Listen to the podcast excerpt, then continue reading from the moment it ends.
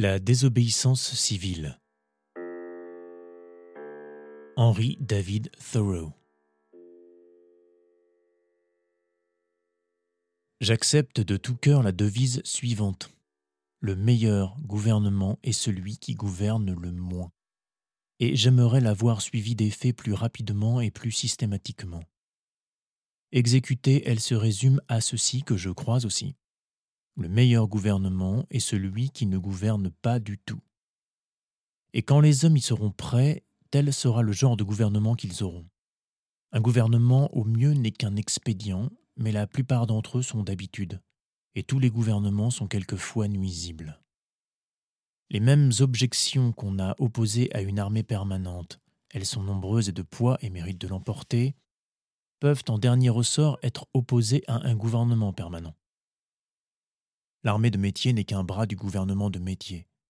Ce dernier lui-même, qui n'est que le moyen choisi par un peuple pour exécuter sa volonté, est également susceptible d'être trompé et perverti avant que le peuple puisse agir par son truchement. En témoigne la guerre actuelle du Mexique, l'œuvre d'un nombre relativement restreint d'individus qui se servent du gouvernement permanent comme d'un outil personnel, car le peuple n'aurait pas consenti à cette mesure au début. Ce gouvernement américain, qu'est-ce sinon une tradition, quoique récente, s'efforçant de se transmettre intacte à la postérité, mais perdant à chaque instant un peu plus de son intégrité? Il n'a même pas la vitalité et la force d'un seul homme vivant, car un homme seul arrive à le plier à sa volonté. C'est une sorte de fusil en bois pour le peuple lui-même il n'en est pas moins nécessaire, car le peuple doit posséder un mécanisme compliqué d'un type ou d'un autre, entendre son vacarme pour contenter l'idée de gouvernement qu'il se fait. Les gouvernements illustrent ainsi avec quel succès on peut brider les hommes, et ceux-ci se brider eux-mêmes pour leur propre avantage. C'est fort bien, nous devons tous l'admettre. Pourtant, ce gouvernement n'a jamais de lui-même favorisé la moindre initiative, sinon par l'alacrité avec laquelle il s'est dévoyé. Il ne conserve pas la liberté du pays, il ne pacifie pas l'Ouest, il n'instruit pas. Le caractère inhérent du peuple américain a réalisé tout ce qui s'est accompli, et il aurait accompli davantage si le gouvernement ne lui avait parfois fait obstacle car le gouvernement est un expédient par lequel les hommes réussiraient volontiers à préserver leur solitude personnelle. Et comme on l'a dit, c'est quand les gouvernés en sont le plus ignorés qu'il est le plus utile. Les échanges et le commerce, s'ils ne rebondissaient pas comme du caoutchouc, n'arriveraient jamais à franchir les obstacles que leur imposent sans cesse les législateurs, lesquels, si l'on devait juger d'eux entièrement par les effets de leurs actes et non en partie par leurs intentions, mériteraient d'être classés et punis avec les êtres malfaisants qui font dérailler les trains. Et pour parler pratiquement et en citoyen, à la différence de ceux qui se baptisent anti-gouvernementaux, je réclame non une absence immédiate de gouvernement, mais immédiatement un meilleur gouvernement que chacun publie quel serait le genre de gouvernement qu'il respecterait, nous aurions déjà fait un pas vers sa réalisation. Après tout, la raison pratique pour laquelle, une fois le pouvoir échu aux mains du peuple, une majorité reçoit la permission de régner et continue de la détenir pour une longue période, ce n'est pas parce qu'elle court plus de risques d'avoir raison, ni parce que cela semble plus juste à la minorité, mais parce qu'elle est physiquement la plus forte. Or, le gouvernement ou la majorité décide dans tous les cas ne peut se fonder sur la justice, y compris au sens restreint où l'entend l'humanité. Ne peut-il exister un gouvernement dans lequel les majorités ne décident pas virtuellement du juste et de l'injuste, mais bien plutôt la conscience? Dans lequel les majorités ne décident que de ces questions où la règle de l'utilité est opérante, le citoyen doit-il un seul instant, dans quelque mesure que ce soit, abandonner sa conscience au législateur? Pourquoi? Alors chacun aurait-il une conscience?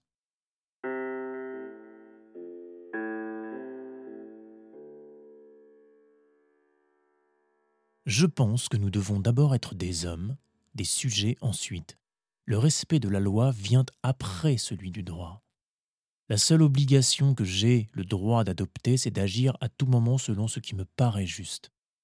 On dit justement qu'une corporation n'a pas de conscience. Mais une corporation faite d'être consciencieux est une corporation douée d'une conscience. La loi n'a jamais rendu les hommes plus justes d'un iota, et, à cause du respect qu'ils lui marquent, les êtres bien disposés eux-mêmes deviennent les agents de l'injustice. Le respect indu de la loi a fréquemment ce résultat naturel qu'on voit un régiment de soldats, colonels, capitaines, caporals, simples soldats, artificiers, etc., marchant en bel ordre par monts et par veaux vers la guerre, contre leur volonté, disons même contre leur sens commun et leur conscience, ce qui complique singulièrement la marche en vérité et engendre des palpitations. Ils ne doutent pas que l'affaire qui les occupe soit une horreur. Ils sont tous d'une disposition paisible. Or, que sont-ils devenus? Des hommes le moins du monde?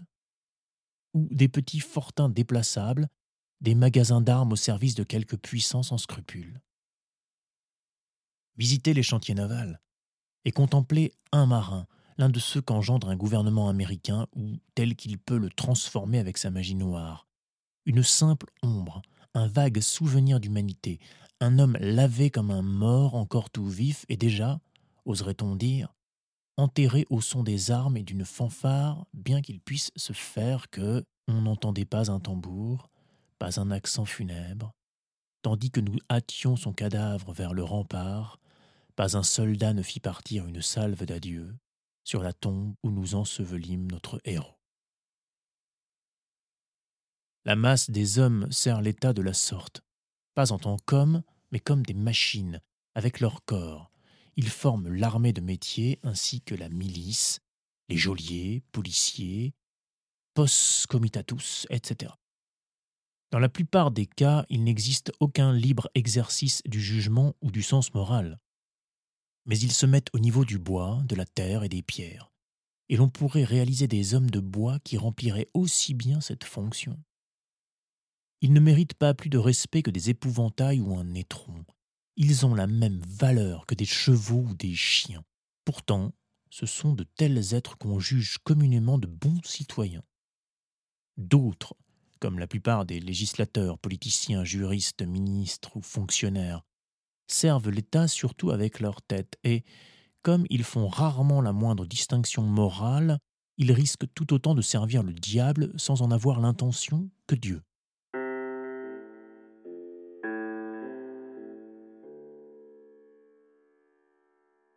Un tout petit nombre, héros, patriotes, martyrs, réformateurs au sens fort, des hommes enfin, servent l'État avec leur conscience aussi et lui résistent nécessairement pour l'essentiel.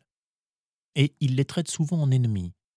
L'homme sage n'est utile qu'en tant qu'il reste un homme et refusera d'être de la glaise ou de jouer les bouches-trous, et laissera cette mission à sa poussière. Je suis trop bien né pour être possédé, pour être un subalterne aux ordres, un serviteur ou instrument utile de tout État souverain de par le monde. Qui s'offre entièrement à ses congénères leur paraît inutile et égoïste.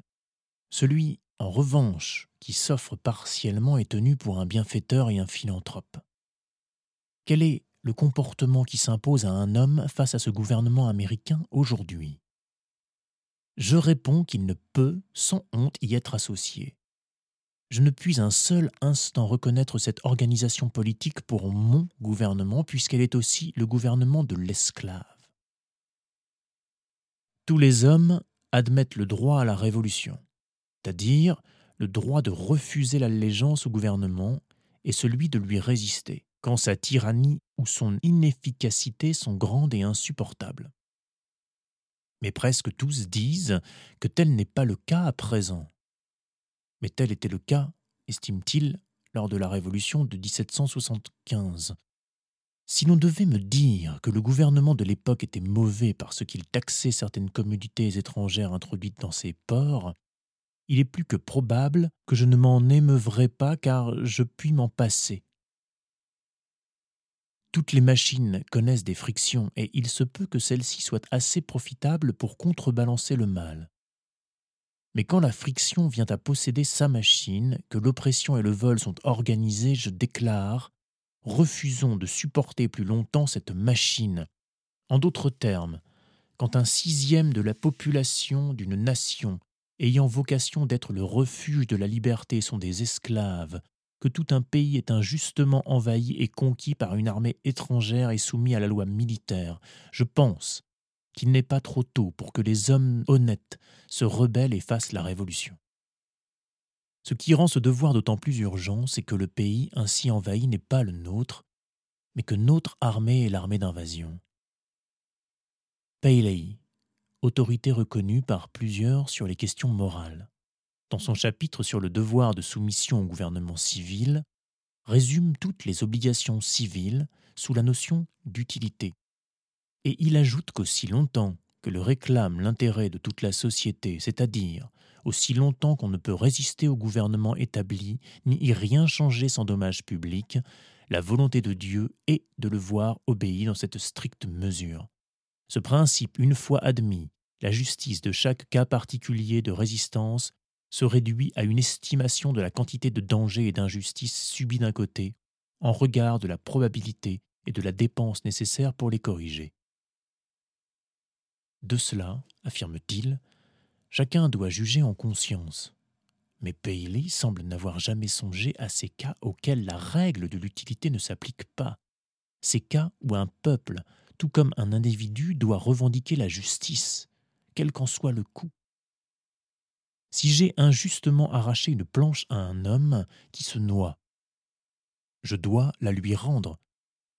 Quand même, je me noierai. Cela, d'après Paley, serait inexpédient. Mais qui sauvera sa vie dans une telle occurrence la perdra. Ce peuple doit cesser de posséder des esclaves, de faire la guerre au Mexique, bien que cela lui coûte son existence en tant que peuple. Dans leur pratique, les nations sont d'accord avec Paley. Mais y a-t-il quelqu'un pour penser que le Massachusetts fait exactement ce qui est juste dans la crise actuelle? Une pute d'apparat, une grue en drap d'argent, dont la traînée est portée, et l'âme traînée dans la fange. En pratique, les adversaires d'une réforme dans le Massachusetts ne sont pas une centaine de milliers de politiciens dans le Sud, mais une centaine de milliers de marchands et de fermiers ici qui sont plus préoccupés par le commerce et l'agriculture qu'ils ne le sont par l'humain et qui ne sont pas prêts à rendre justice en faveur de l'esclave ou du Mexique, quel qu'en soit le coût. Je ne me querelle pas avec des ennemis éloignés, mais avec ceux qui, près de chez moi, coopèrent avec les premiers et leur obéissent sans lesquels ils seraient inoffensifs. Nous avons coutume de dire que le gros des hommes ne sont pas préparés. Mais si l'amélioration est lente, c'est parce que le petit nombre n'est pas matériellement plus sage ni meilleur que le grand nombre. Qu'il existe quelque part un bien absolu et plus important qu'un grand nombre soit aussi bon que vous, car cela fera lever toute la patte. Des milliers de gens sont opposés, en opinion, à l'esclavage et à la guerre mais ils ne font rien, en effet, pour y mettre un terme. Ils s'estiment enfants de Washington et de Franklin, et s'asseyent les mains dans les poches en déclarant qu'ils ignorent quoi faire et ne font rien. Ils subordonnent même la question de la liberté à celle du libre-échange et lisent tranquillement le cours des prix en même temps que les dernières nouvelles du Mexique après dîner et, qui sait, s'assoupissent sur les deux.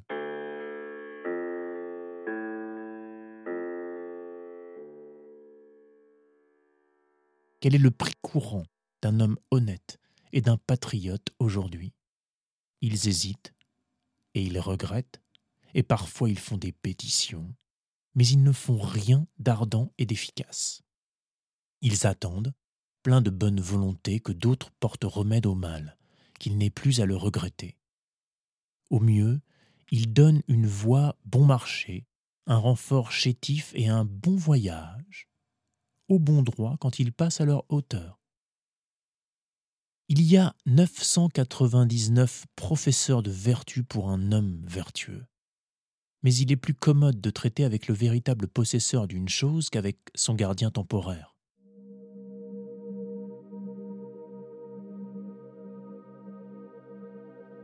Tout vote est une sorte de jeu, comme le jeu de dames ou le backgammon, teinté d'une légère nuance morale. Un jeu entre le juste et l'injuste, comportant des questions morales. Et cela s'accompagne naturellement d'un pari. Le caractère des votants, lui, n'est pas un jeu. Je vote peut-être selon mon idée de la justice, mais que celle-ci l'emporte ne me concerne pas dans ma chair. J'accepte de m'en remettre à la majorité.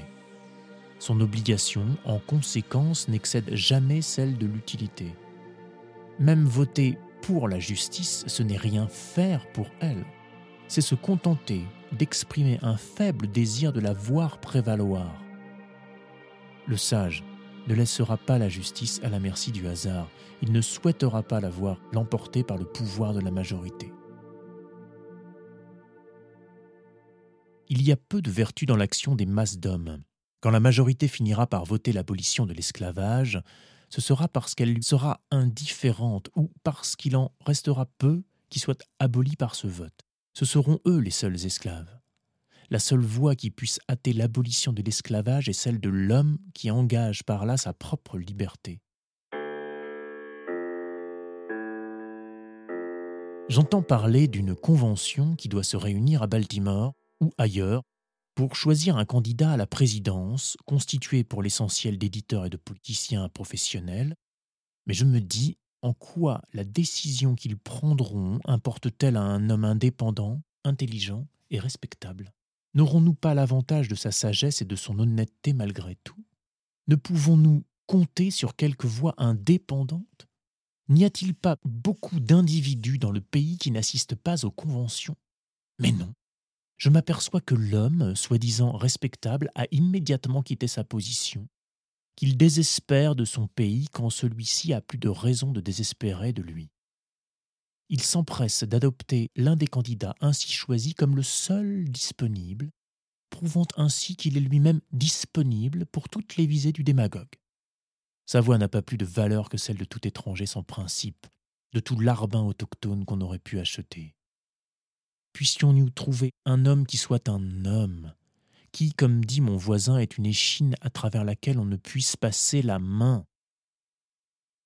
Nos statistiques sont erronées. La population est surévaluée. Combien y a-t-il d'hommes par milliers de milles carrés dans ce pays? À peine un. L'Amérique n'offre-t-elle aucun attrait aux colons?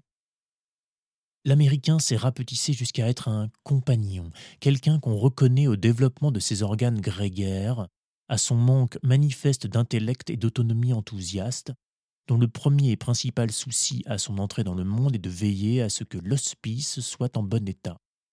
Et bien avant qu'il ait revêtu la toge virile, de réunir des fonds pour l'entretien des veuves et orphelins qui existent, qui, en un mot, se risquent à ne vivre que par l'aide de la compagnie d'assurance mutuelle, qui a promis de l'inhumer décemment.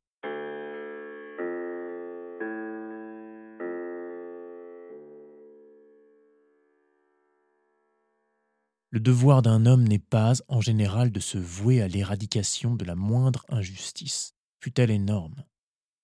Il lui est loisible d'avoir d'autres sujets d'intérêt, mais son devoir veut à tout le moins qu'il s'en lave les mains et, s'il n'y pense pas davantage, qu'il ne lui donne pas son soutien objectif. Si je me consacre à d'autres intérêts ou contemplations, je dois à tout le moins veiller, pour commencer, que je ne les cultive pas assis sur les épaules d'autrui. Je dois en descendre, qu'il puisse poursuivre ses contemplations lui aussi. Songez à l'immense absurdité qu'on tolère. J'ai entendu certains de mes compagnons déclarer J'aimerais les voir m'ordonner d'aider à réprimer une insurrection des esclaves ou de marcher sur Mexico vous pensez comme j'irais. Pourtant, ces hommes-là ont chacun directement par leur allégeance et donc indirectement, au moins par leur argent, fourni un supplétif. Ce sont ceux-là même qui ne refusent pas de soutenir le gouvernement injuste dans sa guerre, qui applaudissent le soldat qui refuse de servir dans une guerre injuste. Ils l'applaudissent alors qu'ils méprisent et anéantit leur acte et leur autorité. Comme si l'État se repentait au point de prier quelqu'un de l'étrier lorsqu'il pêche, mais pas assez pour cesser de pêcher un seul instant. Ainsi, au nom de l'ordre et du gouvernement civil, on nous oblige finalement à rendre hommage à notre propre pusillanimité et à la soutenir. Après la première rougeur du péché vient l'indifférence, et d'immoral il devient en quelque sorte amoral et pas tout à fait inutile dans la vie que nous avons créée. Seule la vertu la plus désintéressée peut soutenir l'erreur la plus ample et la plus répandue. Ce sont surtout les êtres nobles qui s'exposent aux légers reproches qu'on peut opposer à la vertu du patriotisme. Ceux qui, tout en critiquant le type et les décisions d'un gouvernement, lui donnent leur allégeance et leur soutien, sont assurément ses soutiens les plus scrupuleux et donc souvent les obstacles les plus sérieux à la réforme. Certains demandent à l'État de dissoudre l'Union, de ne tenir aucun compte des réquisitions du président, pourquoi ne la dissolvent-ils pas eux-mêmes, l'union qui existe entre eux et l'État Et ne refusent-ils pas de verser leur quota au Trésor? Ne sont-ils pas dans la même relation vis-à-vis de l'État que ce dernier vis-à-vis de l'Union? Et ne sont-ce pas les mêmes raisons qui ont dissuadé l'État de résister à l'Union et les ont dissuadés de résister à l'État?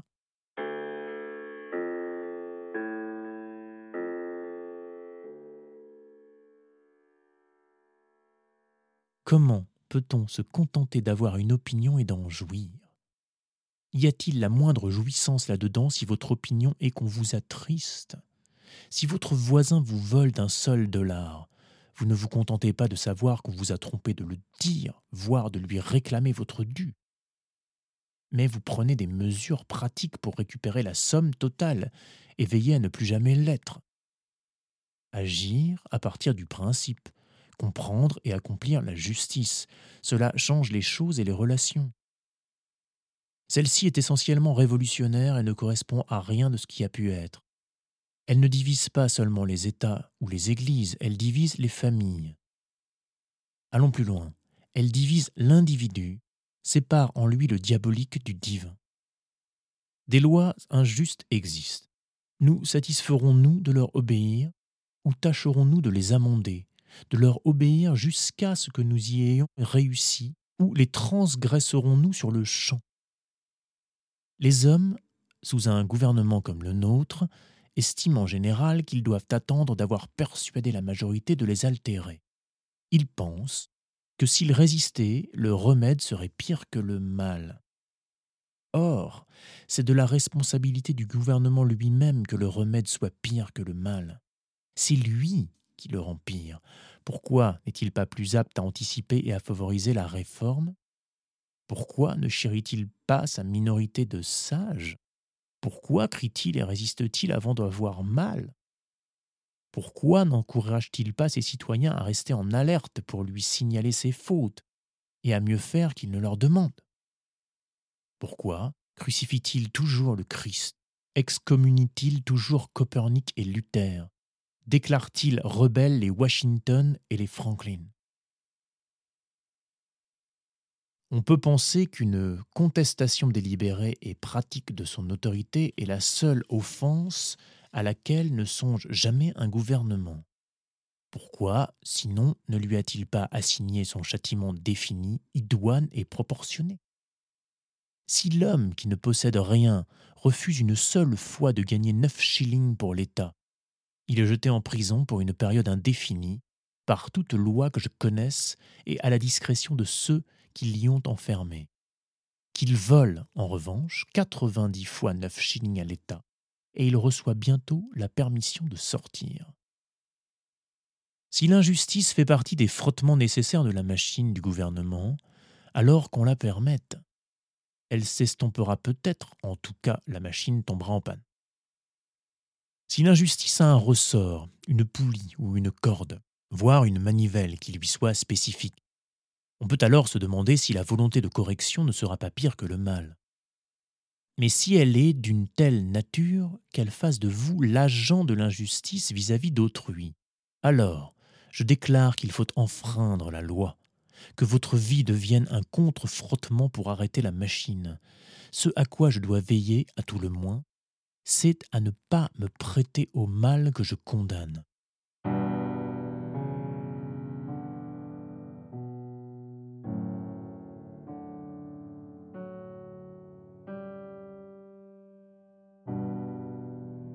Quant à adopter les pratiques prévues par l'État pour remédier au mal, je ne les connais pas. Elles réclament trop de temps et la vie d'un homme n'y suffit pas. J'ai d'autres sujets d'intérêt. Je suis venu dans ce monde non pas d'abord pour en faire un lieu de vie agréable, mais pour y vivre, qu'il soit bon ou mauvais.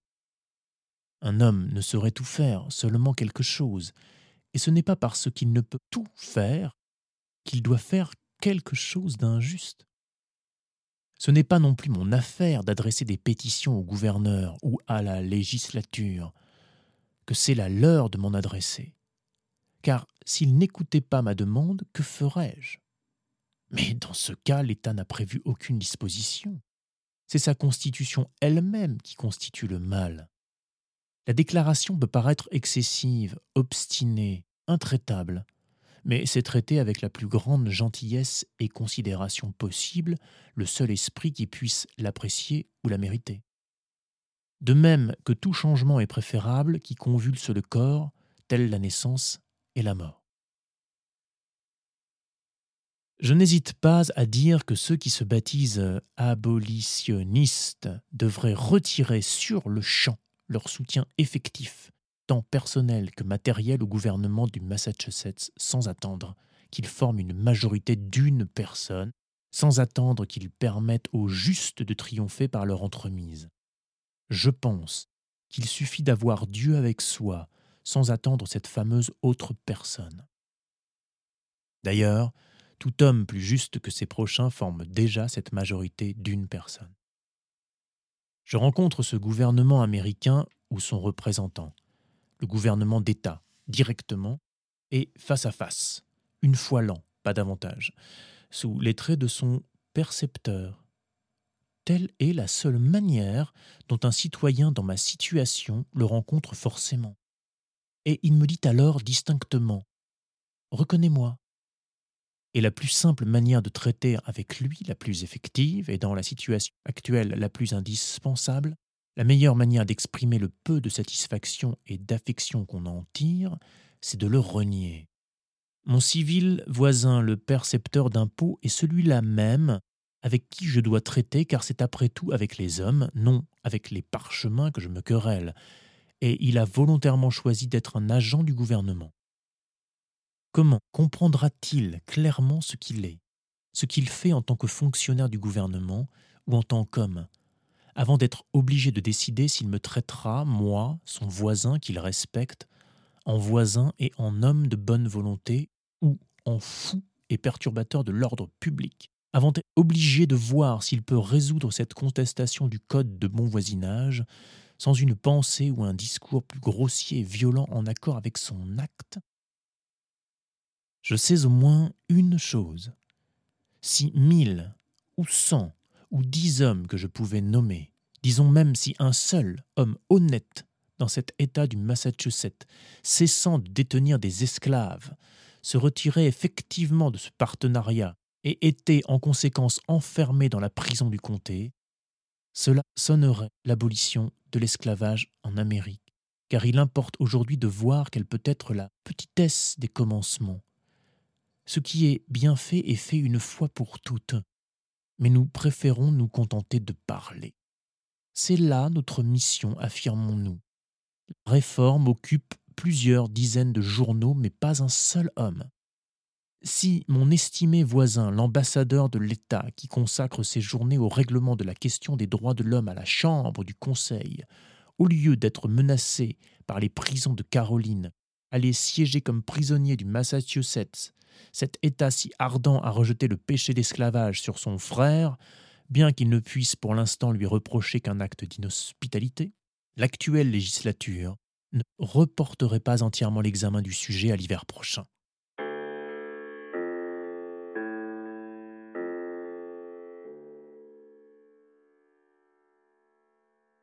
Sous un gouvernement qui emprisonne un seul être injustement, la juste place du juste est aussi la prison. La place idoine aujourd'hui, la seule place que le Massachusetts ait fournie à ses esprits les plus libres et les moins serviles, ce sont ses prisons, pour être rejetés et enfermés hors de l'État par lui-même, car ils s'en sont déjà retirés par leurs principes. C'est là que l'esclave fugitif, que le prisonnier mexicain en liberté conditionnelle, que l'Indien venu plaider les torts subis par sa race, les trouveront en ce lieu séparé, plus libre et plus honorable, où l'État situe ceux qui ne sont pas avec lui mais contre lui. La seule demeure d'un État esclave où l'homme libre puisse résider avec honneur. Et s'il en est pour croire que leur influence s'y dissipera, que leur voix n'agacera plus l'oreille de l'État, qu'ils ne seront plus des ennemis dans ces murs, ils ignorent combien la vérité est plus forte que l'erreur, ni combien supérieur dans le combat contre l'injustice, par l'éloquence et l'efficacité, est celui qui a un peu souffert dans sa chair. Jetez votre vote, pas un simple bout de papier, mais toute votre influence. Une minorité est impuissante tant qu'elle se conforme à la majorité. Ce n'est du reste plus une minorité, mais elle devient irrésistible quand elle la bloque de tout son poids. Si l'alternative était de mettre tous les justes en prison ou renoncer à la guerre et à l'esclavage, l'État ne balancerait pas dans son choix. Si un millier d'hommes refusaient de payer leurs impôts cette année, ce ne serait pas une mesure violente et sanguinaire, comme le fait payer et permettre par là à l'État de commettre la violence et de verser le sang innocent. Telle est, en fait, la définition d'une révolution paisible. Si semblable chose est possible. Si le percepteur ou tout autre fonctionnaire me demande, comme a fait l'un d'eux, Mais que voulez-vous que je fasse? Ma réponse est Si vous voulez vraiment faire quelque chose, démissionnez. Une fois que le sujet a refusé son allégeance et que le fonctionnaire a démissionné, la révolution est accomplie. Mais à supposer même que le sang coule, n'y a-t-il pas une manière d'effusion de sang quand la conscience est blessée? À travers cette blessure, ce sont la virilité réelle et l'immortalité d'un homme qui s'échappe et le mène à une mort éternelle. Tel est le sang que je vois couler aujourd'hui. J'ai envisagé l'emprisonnement du hors-la-loi plutôt que la confiscation de ses biens bien que les deux choses soient équivalentes, parce que ceux qui défendent le droit le plus pur et qui sont en conséquence les plus dangereux dans un État corrompu n'ont le plus souvent pas pris le temps d'accumuler des biens. L'État leur rend un service relativement peu important et un léger impôt ne peut que leur sembler exorbitant, surtout s'ils sont obligés de le gagner tout exprès par un travail manuel. S'il existait un être qui vécut entièrement sans employer d'argent, l'État lui-même hésiterait à en exiger de lui. Mais le riche, et il ne s'agit pas de faire de comparaisons haineuses, est toujours vendu à l'institution qui fait sa richesse. On peut dire, dans l'absolu, que plus il a d'argent, moins il a de vertu, car l'argent s'interpose entre un homme et ses objets, et lui obtient. Et ce ne fut certainement pas une grande vertu de le gagner. Il dissuade de poser de nombreuses questions auxquelles le riche aurait sinon l'obligation de répondre, tandis que la seule nouvelle question qu'il pose est celle-ci, difficile mais superflue. Comment le dépenser? Ainsi, son sol moral se dérobe-t-il sous ses pas? La faculté de vivre diminue en proportion de l'accroissement des prétendus moyens. Le mieux qu'un homme puisse faire pour sa culture lorsqu'il est riche, c'est de s'efforcer d'accomplir les projets qu'il avait, pauvre le Christ a répondu aux disciples d'Hérode selon leurs conditions. Montrez-moi l'argent du tribut. Puis il a sorti un sou de sa poche. Si vous utilisez de l'argent qui porte l'image de César, et que ce dernier a rendu courant et valable, c'est-à-dire si vous êtes des hommes de l'État, et profitez avec plaisir des avantages du gouvernement de César, alors rendez-lui un peu de ce qui lui appartient lorsqu'il l'exige. Rendez donc à César ce qui est à César et à Dieu ce qui appartient à Dieu. Laissant ces hommes aussi interloqués qu'avant, car ils ne voulaient rien savoir.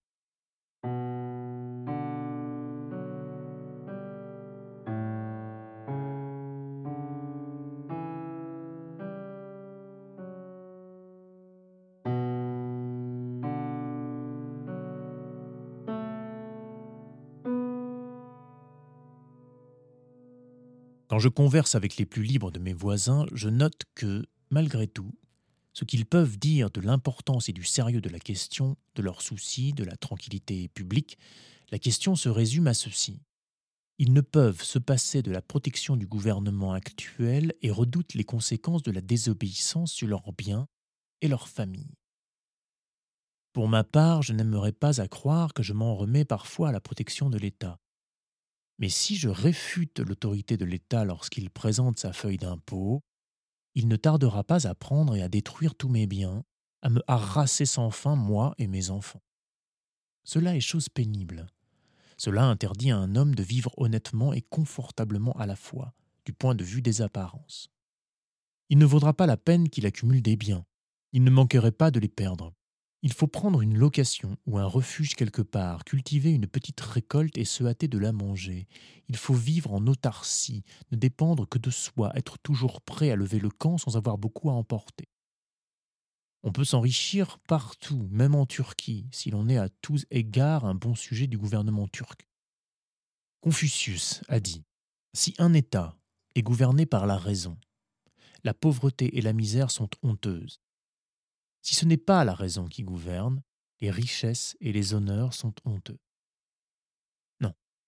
Tant que je n'ai pas besoin de la protection du Massachusetts dans quelque port éloigné du Sud où ma liberté serait menacée, tant que je me consacre uniquement à construire un domaine chez moi, par des moyens paisibles, je puis me permettre de refuser l'allégeance au Massachusetts, à son droit sur ma bourse et ma vie. Cela me coûte moins, dans tous les sens du mot, d'encourir le châtiment de la désobéissance vis-à-vis de l'État que de lui obéir. J'aurais l'impression d'être dévalué dans ce cas.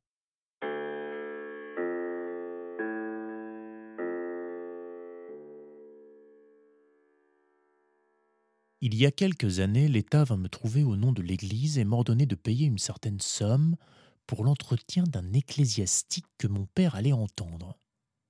Mais moi jamais. Payez, fit-il, ou entrez en prison? Je refusai de payer. Malheureusement, un autre jugea opportun de payer. Je ne voyais pas pourquoi le maître d'école aurait dû payer pour le prêtre et pas le contraire, car je n'étais pas le maître d'école de l'État, mais gagnais ma vie par une souscription volontaire. Je ne voyais pas pourquoi le lycée n'aurait pu présenter sa feuille d'impôt et obtenir de l'État qu'il soutienne sa réclamation aussi bien que l'Église. Cependant, à la requête des conseillers municipaux, j'acceptai de publier ce communiqué par écrit.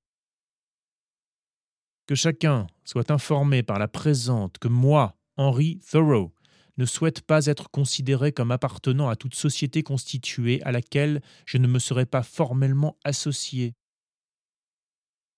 Je remis la déclaration au secrétaire municipal et il la détient. L'État, ayant ainsi appris que je ne souhaitais pas être tenu pour un membre de cette Église, ne vint plus jamais me faire une demande similaire, bien qu'il dise qu'il devait s'en tenir à son hypothèse originelle pour cette fois.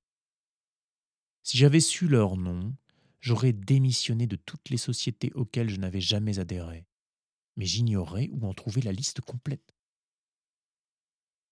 Je n'ai payé aucun impôt local depuis six ans. On m'a mis en prison une fois pour cette raison, une nuit, et comme je regardais les murs de pierre massive épais de deux ou trois pieds, la porte de bois et de fer épaisse d'un pied, la grille de fer qui altérait la lumière, je ne pouvais m'empêcher d'être frappé par la stupidité de cette institution qui me traitait comme si je n'étais rien que chair et os à enfermer. Je m'étonnais qu'elle ait fini par conclure que c'était le meilleur usage qu'elle pouvait faire de moi, et qu'elle n'ait jamais songé à profiter de mes services de quelque autre manière.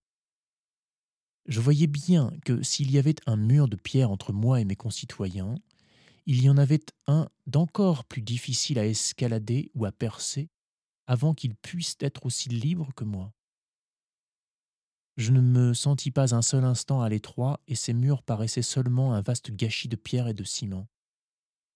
J'avais l'impression d'être le seul de tous mes concitoyens à avoir payé mes impôts. À l'évidence, ils ne savaient comment me traiter, mais se comportaient comme des gens mal élevés. Chaque menace et chaque compliment dissimulaient une gaffe, car ils estimaient que mon désir principal était de rester de l'autre côté de ce mur de pierre. Je ne pus m'empêcher de sourire en voyant avec quel soin Il refermait la porte sur mes méditations, qui les suivait aussitôt à l'extérieur, sans encombre. C'était elle qui était dangereuse en réalité. Comme ils ne pouvaient m'atteindre, ils avaient décidé de châtier mon corps, tout comme les gamins, s'ils ne peuvent s'en prendre à la personne à qui ils en veulent, injurient son chien. Je voyais que l'État était à demi imbécile, qu'il était craintif comme une femme seule pour ses cuillères en argent, qu'il ne pouvait faire la différence entre ses amis et ses ennemis. Je perdis le peu de respect que je gardais pour lui et le plaignis. L'État ne s'adresse donc jamais intentionnellement à la raison de l'homme, intellectuel ou moral, mais seulement à son corps, à ses sens. Il n'est pas armé d'un esprit ou d'une honnêteté supérieure, mais d'une force physique supérieure. Je ne suis pas né pour être contraint, je veux respirer comme je l'entends. Voyons donc qui est le plus fort. Quelle force a une multitude? Seul peuvent me contraindre ceux qui obéissent à une loi plus altière que la mienne. Ils me contraignent à les imiter. Je n'entends pas parler d'hommes contraints à vivre de telle ou telle manière par des groupes d'hommes. Quelle sorte de vie serait cela? Quand je rencontre un gouvernement qui me dit la bourse ou la vie, pourquoi me hâterais-je de lui donner mon argent? Est-il peut-être dans une situation très difficile, ne sait que faire? Je n'y puis rien. Il faut qu'il s'en sorte tout seul, qu'il fasse comme moi. Rien ne sert de pleurnicher, je ne suis pas responsable de la réussite du fonctionnement social. Je ne suis pas le fil de l'ingénieur. J'observe que lorsqu'un gland et une châtaigne tombent l'un à côté de l'autre, l'un d'eux ne reste pas inerte, ne s'efface pas devant l'autre, mais que tous deux obéissent à leur propre loi, jaillissent, croissent et fleurissent de leur mieux jusqu'à ce que l'un d'eux en vienne d'aventure à dominer et détruire son rival. Si une plante ne peut vivre selon sa nature, elle meurt. Et il en va de même pour un homme.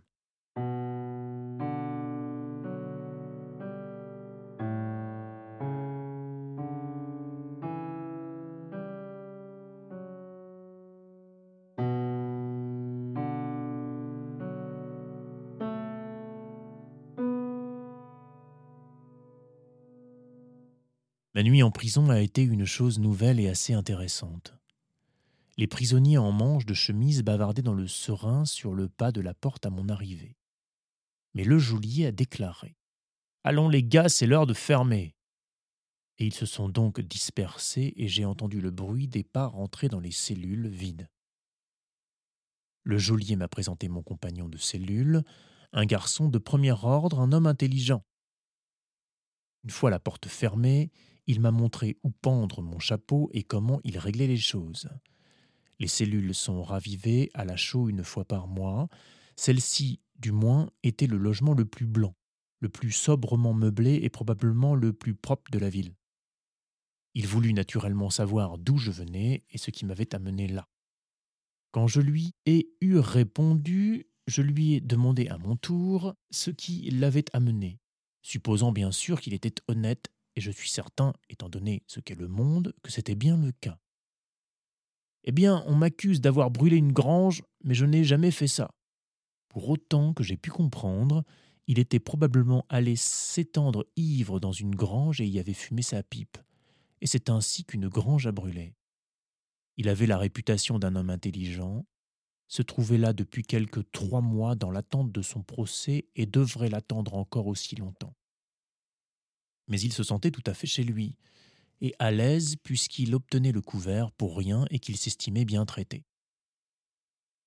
Il occupait une fenêtre, je pris l'autre, et je compris que si l'on restait là longtemps, on finissait par passer son temps à regarder par la fenêtre.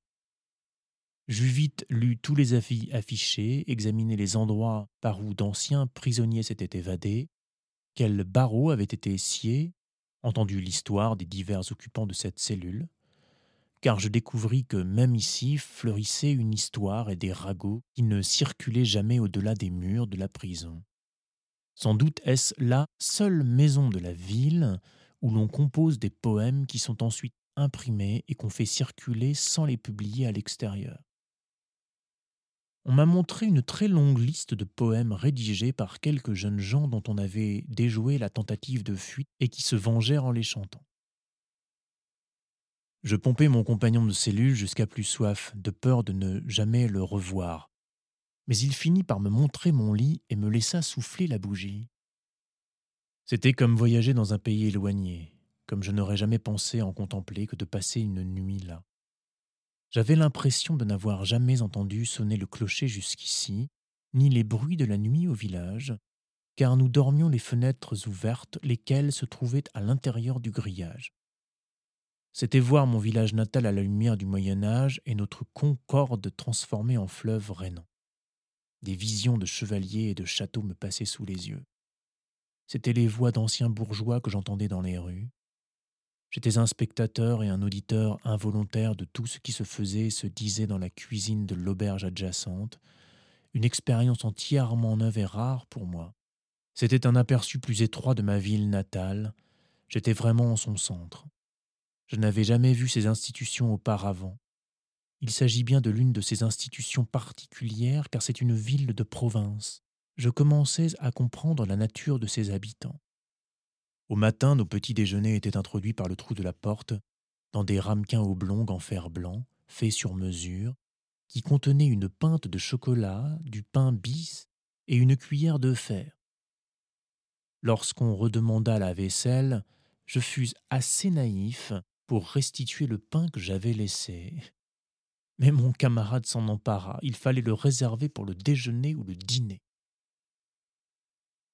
Peu après, on le fit sortir pour faner dans un champ voisin où il se rendait chaque jour et d'où il ne reviendrait pas avant midi, de sorte qu'il me souhaita une bonne journée, doutant de me revoir. Quand je sortis de prison, car quelqu'un s'interposa et paya cet impôt, je ne remarquai pas de grands changements sur le communal, comme on observa celui qui fut enfermé jeune homme et quitta sa cellule vieil homme, branlant et chenu. Et pourtant, un changement s'était produit à mes yeux.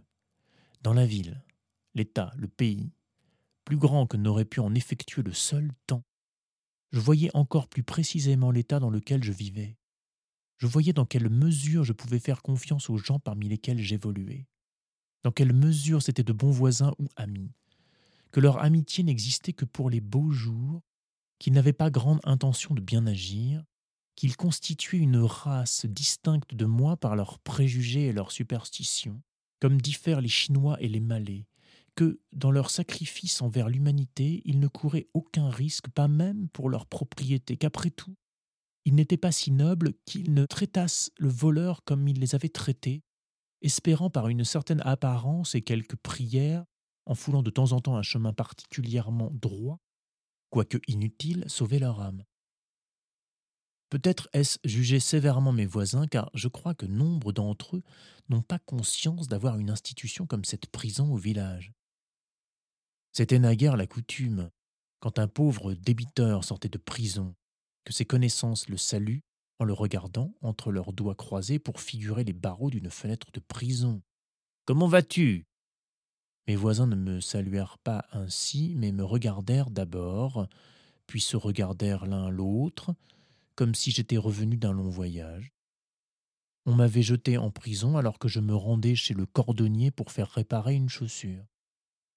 Relâché le lendemain, je décidai d'achever ma course, puis, ayant chaussé mon soulier réparé, je rejoignis un groupe de cueilleurs de myrtilles, impatients de se placer sous ma conduite, en une demi-heure, car on eut vite fait d'atteler. Nous étions au milieu d'un champ de myrtilles, sur l'une de nos plus hautes collines, à 2000 d'ici.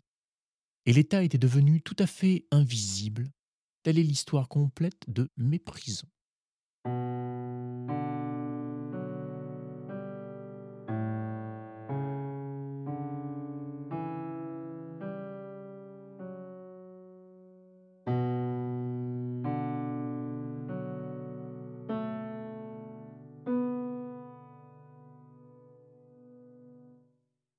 Je n'ai jamais refusé de payer l'impôt sur les routes parce que je suis aussi soucieux de me montrer bon voisin que d'être un mauvais administré.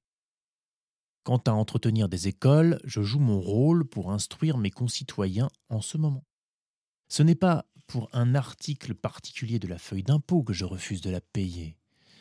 Je souhaite seulement refuser mon allégeance à l'État, retirer et m'en tenir à l'écart en pratique. Peu me chaud de suivre pas à pas mon dollar, si c'est possible, à moins qu'il n'achète un homme ou une arme pour en tuer. Le dollar est innocent, mais ce qui m'importe, c'est de repérer les effets de mon allégeance. En fait, je déclare tranquillement la guerre à l'État, à ma manière, bien que je souhaite continuer d'en retirer les utilités et les avantages que je pourrais. C'est bien naturel.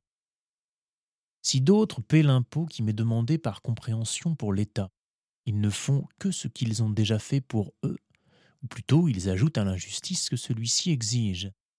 S'ils paient l'impôt par souci mal placé de l'individu imposé pour sauver ses biens ou empêcher son internement, c'est pour n'avoir pas considéré avec sagesse combien ils permettent à leurs sentiments personnels de contrarier le bien public. Telle est donc ma position pour l'instant. Mais l'on ne saurait trop rester sur ses gardes dans ce genre de situation pour éviter de succomber aux préjugés et à l'obstination ou à un respect indu des opinions des hommes. Veillons à suivre notre être propre et ce que suggère l'heure. Je me dis parfois, enfin, ce peuple a des bonnes intentions. Il est seulement ignorant. Il ferait mieux s'il savait comment s'y prendre. Pourquoi donner à tes voisins le désagrément de te traiter comme ils préféreraient ne pas le faire? Mais ensuite je me dis, ce n'est pas une raison pour que j'agisse comme eux, ou que j'en laisse d'autres endurer une douleur beaucoup plus grande d'un genre différent. Je songe encore en mon fort intérieur, quand de nombreux millions d'hommes, sans rage, ni mauvaise volonté, sans sentiment personnel d'aucune nature, te réclament seulement quelques shillings, sans pouvoir, telle est leur constitution, retirer ou altérer leur demande actuelle, et sans que tu puisses, toi, en appeler à d'autres millions, pourquoi t'exposer à leur force brute irrépressible? Tu ne résistes pas au froid, à la faim, au vent et aux vagues aussi obstinément. Tu te soumets tranquillement à mille nécessités similaires. Tu ne te fourres pas la tête dans le feu. Or, c'est précisément dans la mesure où la force en question n'est pas entièrement brute, mais en partie humaine, et où je considère que j'ai un lien avec ces millions comme avec tant de millions d'hommes, et pas comme des choses brutes ou inanimées, que je pense qu'un appel est possible, d'entrée de jeu, de leur personne à leur créateur, et ensuite d'eux à eux-mêmes. Au contraire, si je fourre délibérément la tête dans le feu, il n'existe pas d'appel possible au feu ou à son créateur. Et je ne pourrais blâmer que moi-même de cette témérité. Si je pouvais me persuader que j'ai le moindre droit d'être satisfait des hommes tels qu'ils sont et les traiter en conséquence, et non selon mes réquisitions et mes espérances de ce que nous devons être, eux et moi, alors, tel un bon musulman et un fataliste, je tâcherai de me contenter de l'état des choses présent et déclarerai que c'est la volonté de Dieu.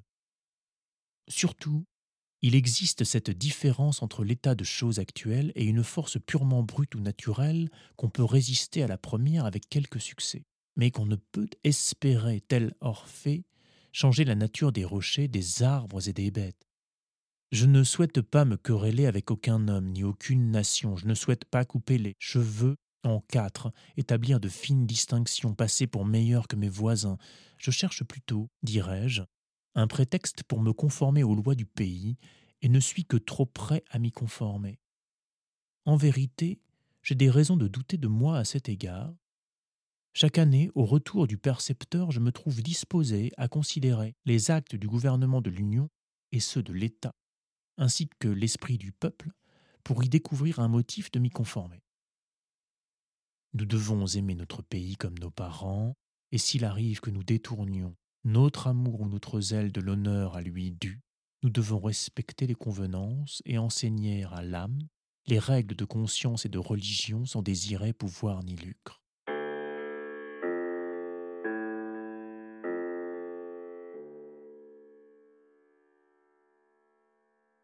Je crois que l'État sera bientôt à même de me débarrasser de toute cette tâche et je cesserai d'être alors un meilleur patriote que mes concitoyens. Considérée d'un point de vue moins altier, notre Constitution, malgré tous ses défauts, est très bonne. Notre droit et nos cours de justice fort respectables. Cet État lui-même et ce gouvernement américain sont à plusieurs égards des choses fort admirables et rares dont on doit être reconnaissant et semblables à la description que beaucoup en ont faite. D'un point de vue plus altier, cependant, elles sont telles que je les ai décrites. Vues de plus haut encore, du plus haut possible, qui dira leur nature, ou qu'elles vaillent qu'on les regarde ou qu'on y pense le moins du monde Pourtant le gouvernement ne me préoccupe guère et j'y consacrerai le moins de pensée possible. Je passe peu de mes instants sous un gouvernement, même en ce bas monde, pourvu qu'il soit libre dans sa pensée, son rêve, son imagination, ce qui n'est pas, ne paraissant jamais être bien longtemps à cet homme-là, les politiques ou les réformateurs irresponsables ne sauraient l'interrompre mortellement. Je sais que la plupart des hommes en jugent différemment, mais ceux dont les vies sont vouées par profession à l'étude de ces sujets, ou des sujets voisins, ne me satisfont pas davantage. Les hommes d'État et les législateurs sont totalement impliqués dans l'institution, ne la contemplent jamais nettement dans toute sa nudité. Ils parlent de faire évoluer la société mais n'ont aucun point d'observation en dehors d'elle ce sont peut-être des hommes dotés d'une certaine expérience et de discernement, qui ont, sans doute, inventé des systèmes savants, et même utiles, ce dont nous les remercions sincèrement. Mais tout leur esprit et toute leur utilité résident dans certaines limites pas très larges. Ils ont tendance à oublier que politique et utilité ne gouvernent pas le monde. Webster, ne s'aventure jamais derrière la machinerie du gouvernement. Aussi ne peut-il en parler avec autorité. Ses propos sont sages aux yeux des législateurs qui n'envisagent aucune réforme essentielle dans le gouvernement actuel. Mais aux yeux des penseurs, aux yeux de ceux qui légifèrent pour l'éternité, tout se passe comme s'ils n'avaient pas jeté un seul coup d'œil sur son sujet. J'en connais dont les sages et sereines spéculations sur ce thème auraient au fait de révéler les limites de son empan et de son hospitalité intellectuelle. Pourtant, comparé aux professions de foi anodines de la plupart des réformateurs, à la sagesse et à l'éloquence encore meilleure marche du gros des politiciens, ces propos sont presque les seuls qui soient sensés et valables, et nous devons remercier le ciel de l'avoir. Relativement aux autres, il est toujours fort, original et surtout pratique. Cependant, sa qualité éminente n'est pas la sagesse mais la prudence. La vérité du juriste n'est pas la vérité avec un grand V, mais la cohérence ou une utilité cohérente. La vérité est toujours en harmonie avec elle-même. Elle ne se préoccupe pas avant tout de révéler la justice qui pourrait résulter du mal agi. Webster mérite assurément d'être appelé, comme on l'a fait, le défenseur de la Constitution. Il ne saurait donner de coups que défensifs. Ce n'est pas un guide, mais un disciple. Ces guides sont les hommes de 1787. Je n'ai jamais fait d'efforts, dit-il, et n'ai pas l'intention d'en faire. Je n'ai jamais encouragé d'efforts, n'ai nullement l'intention de le faire, ni de déranger l'arrangement originel conclu par les divers États lors de la création de l'Union. Songeant encore à l'approbation que la Constitution donne à l'esclavage, il déclare parce qu'il fait partie de l'agrément originel, gardons-le. Malgré sa perspicacité et son aptitude toute particulière, il est incapable d'abstraire un fait de ses relations purement politiques, de le contempler dans l'absolu sous le feu de l'intellect, savoir par exemple ce qu'il convient qu'un homme fasse aujourd'hui, en Amérique, à l'égard de l'esclavage, mais il se risque ou est conduit à proférer une réponse aussi désespérée que celle-ci tout en prétendant parler absolument et comme un homme privé, et quel code de devoirs sociaux inédits et singuliers en déduire. La manière, affirme-t-il, dont les gouvernements de ces États où existe l'esclavage doivent le réguler est à leur discrétion, à charge pour eux de respecter leurs administrés, ainsi que les lois générales du convenable, de l'humanité, de la justice et Dieu. Les associations formées ailleurs, nées d'un sentiment d'humanité ou de toute autre cause, n'ont absolument rien à y voir. Elles n'ont jamais reçu d'encouragement de ma part et n'en recevront jamais. Ceux qui ne connaissent pas de source de vérité plus pure, qui n'ont pas remonté plus haut son cours, s'en tiennent et fort sagement à la Bible et à la Constitution, et y boivent avec déférence et humilité. Mais ceux qui la contemplent lorsqu'elle tombe en mince filet dans ce lac ou cette mare se saignent les reins une fois de plus et reprennent leur pèlerinage vers la source du filet. On n'a jamais vu de juriste génial paraître en Amérique. Ils sont rares dans l'histoire du monde. On trouve des orateurs, des politiciens, des hommes éloquents par milliers, mais l'orateur n'est pas encore né qui soit capable de régler les questions fort complexes de notre temps. Nous aimons l'éloquence pour elle-même, pas pour les vérités qu'elle pourrait proférer, ni l'héroïsme qu'elle inspirerait. Nos législateurs n'ont pas encore appris la valeur relative du libre-échange et de la liberté, celle de l'union et de la rectitude pour une nation. Ils n'ont aucun génie ni talent pour les questions comparativement modestes d'imposition et de finance, de commerce, de manufacture et d'agriculture. Si nous devions nous en remettre à l'esprit verbeux des législateurs du Congrès pour notre direction, sans le correctif de l'expérience opportune et des critiques effectives du peuple, l'Amérique ne tiendrait pas longtemps son rang parmi les nations. Voici 1800 ans, même si je n'ai peut-être pas le droit de le dire, que le Nouveau Testament a été écrit.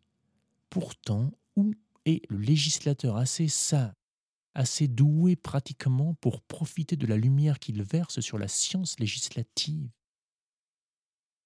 L'autorité du gouvernement, même si elle est telle que j'accepte de m'y soumettre, car j'obéirai volontiers à ceux qui en savent plus que moi et font mieux que moi, et à plusieurs égards même à ceux qui n'en savent pas autant et font moins bien, reste impure. Pour être strictement juste, elle doit posséder l'agrément et le consentement des gouvernés. Elle ne peut avoir de droit absolu sur ma personne et ma propriété, sinon celui que je lui concède. Passer d'une monarchie absolue à une monarchie constitutionnelle, d'une monarchie constitutionnelle à une démocratie, c'est un progrès vers le vrai respect pour l'individu. Même le philosophe chinois fut assez sage pour tenir l'individu comme le fondement de l'empire. La démocratie telle que nous la connaissons est-elle la dernière amélioration possible à un gouvernement? N'est-il pas possible d'aller plus loin dans la reconnaissance et l'organisation des droits de l'homme? Il n'y aura jamais d'État vraiment libre et éclairé tant qu'il ne connaîtra pas l'individu comme un pouvoir plus altier et indépendant, d'où dérive son propre pouvoir et son autorité, et qu'il ne le traitera pas en conséquence. Il me plaît d'imaginer un État qui puisse se permettre d'être juste envers tous les hommes, et qui traite l'individu avec respect comme un voisin, qui ne jurerait pas sa propre quiétude menacée si quelques-uns s'installaient à l'écart, ne s'y mêlant pas, en refusant l'étreinte, sans pour autant s'abstenir de remplir tous les devoirs de bons voisins et de compatriotes. Un État qui porterait ce genre de fruits, et les laisserait tomber aussi vite qu'il a mûri, ouvrirait la voie à un état encore plus glorieux et parfait que j'ai également imaginé sans le voir nulle part.